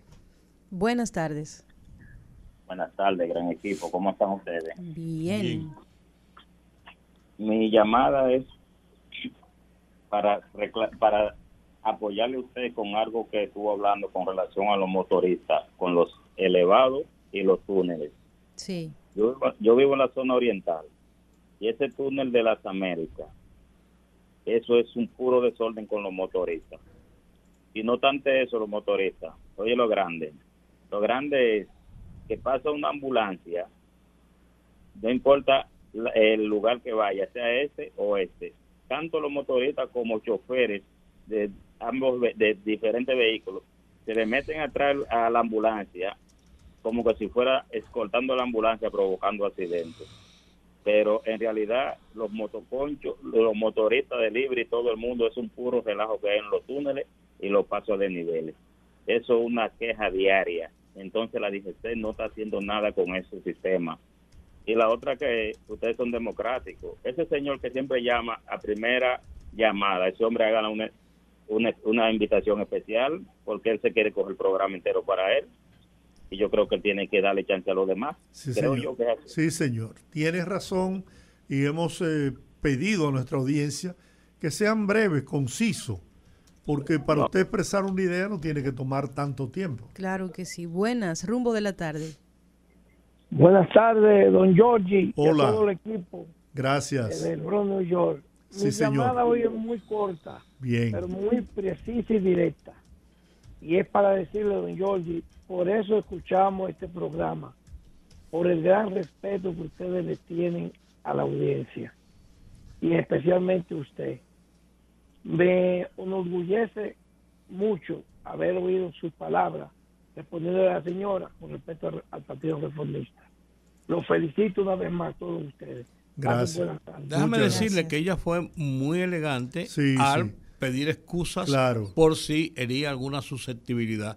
Y eso indica mucho su grado de educación, y, de respeto. Buenas, rumbo de la tarde. Sí, señor, buenas tardes, buenas tardes. Diego, Almirante Solares, bienvenido. Un saludo especial para ese gran equipo. Gracias. Eh, quiero decirle al doctor Giorgi que son dos cositas que tengo que hablar. Primero, pedirle que por favor llámenos al muchacho del agua, que el domingo o el sábado mandan el agua que a las 5 de la mañana y se la llevan a las 7 y no, no, no nos están dando agua. Que por, sí, que por favor, mañana es miércoles, que nos manden el agua, aunque sea en la tarde, que ellos la están mandando en la tarde y se la llevan en la noche. Pero está bien así. Lo que queremos que nos la mande. Y otra cosa también, le tengo que dar, espérate Miguelina, le tengo que dar una información mañana o pasado, pero tengo que conectar primero con el hermano mío que es Alejandro Pollo en San Juan de la Maguana, que el candidato Leonel Fernández iba a ofrecerle, eh, él nada más me dio un avance, mientras tanto, iba a ofrecerle la candidatura a síndico, o yo, pero iba con una comitiva, pero se me olvidó el día que él me dijo, mañana yo le paso la información muy bien, a ustedes. Muy bien, muchas gracias. Muchísimas gracias. pendiente al 699-7161, que es el teléfono donde yo marco aquí. Muy bien. Muchas gracias. Línea Internacional, buenas tardes. Por fin, saludo mi gente de Puerto Rico. Eh, caray, qué bueno escucharte, Aníbal. bienvenido. Mire, voy a decir esto, me va a doler en el alma. No, no, no. Yo trabajé en pro de que Danilo Medina ganara en el 12. Lamentablemente, un error que yo cometí, lo acepto. Eso no es un error, eso es un, una, decisión, una decisión en tu momento. No, pues una No, decisión un del error, PRM. escuche. Fue un error.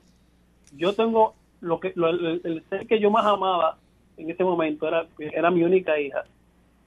Y yo comparto con mi hija un eh, quincenal. O sea, me toca un weekend, weekend, ca- cada dos semanas un weekend. Y yo dejé de compartir con mi hija en pro de un gran discurso que ese señor nos vendió. Para que él montara esa compañía mafiosa, ladrona, en el gobierno. Y ahora que tienen que salir a dar cara. Ayer ustedes tienen ahí a una señora, a Karen Ricardo, que ahora el, el- la- la- ella estaba apagada, pero ahora la voz de ella, la voz de ella, es pintar que en el país no hay democracia cuando metan a los ladronazos, compañeros de ella, a la cárcel.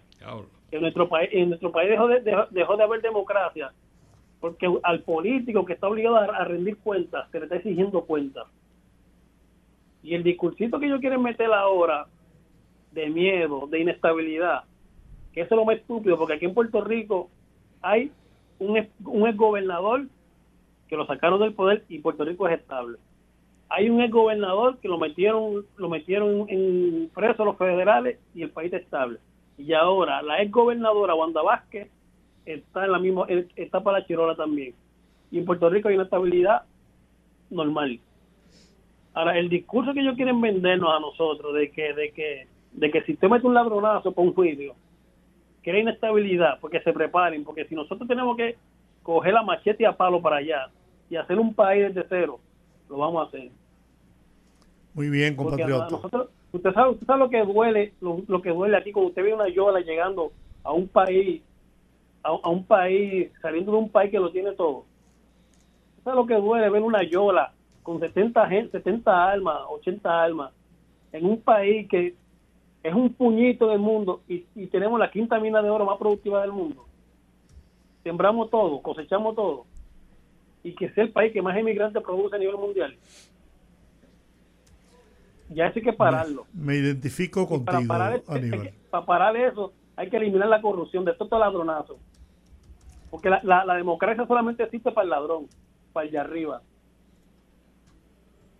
A mí me Perdóname que enviaron. me, perdóname que me salté, pero No, no, está bien. noches, familia. Gracias, la verdad que hablaste con el corazón y así lo sentí.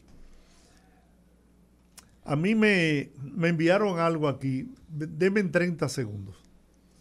Cuando Yanalán llamó a un canal de televisión para cancelar el programa de Zapete, había democracia. Cuando Peralta hizo cancelar a Rosa Encarnación de la Z por denunciar lo de la compra del bolígrafo, había democracia. Cuando hicieron cancelar a Edith Febles, Ricardo Nieve, Altagracia Salazar, había democracia. Cuando sacaron a Temo del expediente, había democracia. Cuando metieron a Andrés Bautista en el expediente, no era persecución política. Cuando maltrataron a Miriam Germán, había democracia. Cuando dieron un no al lugar a Félix Bautista, había democracia. Cuando quedaron libres los de Odebrecht y los tucanos, había democracia.